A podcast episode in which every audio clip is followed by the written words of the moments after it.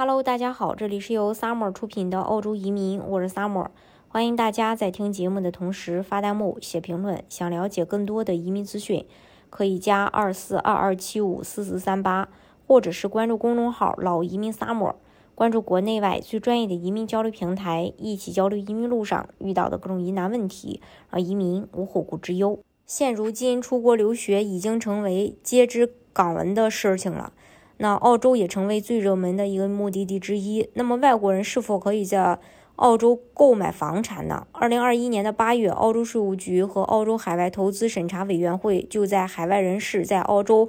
购买住房申请办理的方法悄然推出了一新的措施，也就是住宅房产海外投资者的豁免许可证。听起来是有些复杂，但是比起之前的海外人士投资申请方法，增加了灵活性和便利度。那下面下面呢，就给大家来介绍一下。首先，对于澳洲临时居民，也就是持有允许他们在澳洲持续逗留十二个月以上的临时签证的居民，按照规定呢，可以在澳洲购买以下种类的住宅：新产权土地、新建住宅、二手住宅，只能在澳洲期间居住，不可以出出租。离澳后呢，需要卖掉。这是关于这个二手住宅，其他的住宅没有要求。其次呢，澳洲临时签证持有人在澳洲购买房产需要遵守一些限制规则，以及通过这个 FIRB 审呃这个审批。FIRB 也就是外国投资审批委员会，主要负责监管澳洲的海外投资，包括外国人在澳洲购买房产。所以，澳洲 TR 如果想要购买新房，在购买前需要提交 FIRB 申请，如果想要购买二手房，也需要递交申请，并且只能购买一个二手房，并且，呃，必须仅将其作为自己在澳洲的住宅，不能作为投资使用。嗯，然后在确定这两点后，需要了解新推出的豁免许可证的办法，就是先申请后买房，先向 FIRB 提交申请，呃，约定好购买的金额范围，指定州或领地的范围，缴纳相应的申请费，然后就可以获得有效期十二个月的豁免许可证。由此豁免证呢，买房人就可以从容的在市场上去选择合适的房产出价或协商，直到买到合适的一套房产，是不是和以前先买房后申请的这个老办法相比方便了很多呢？很多国家对于临时签证持有人是不提供贷款买房的，但是在澳大利亚，临时签证持有人或者海外投资者都可以在澳洲通过贷款购买房产。虽然近年来本地银行对非居民贷款申请人的包容性越来越低。但是仍有一些受监管贷款机构可为非居民提供贷款，跟银行一样，这些机构受到澳洲政府的监管，你的贷款申请也需要进行评估审批。部分机构设有贷款经理指导您去完成整个过程，并且手续简单，无需翻译文件，成交比较迅速。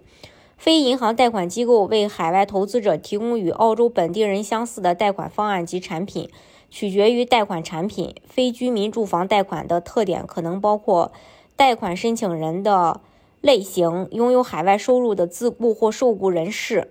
贷款的目的就是自住或投资房产的购买、转贷或房产或这个产权释呃释出。部分机构也提供买地建房，最高贷款比例百分之八十，最长贷款比例百分呃是三十年。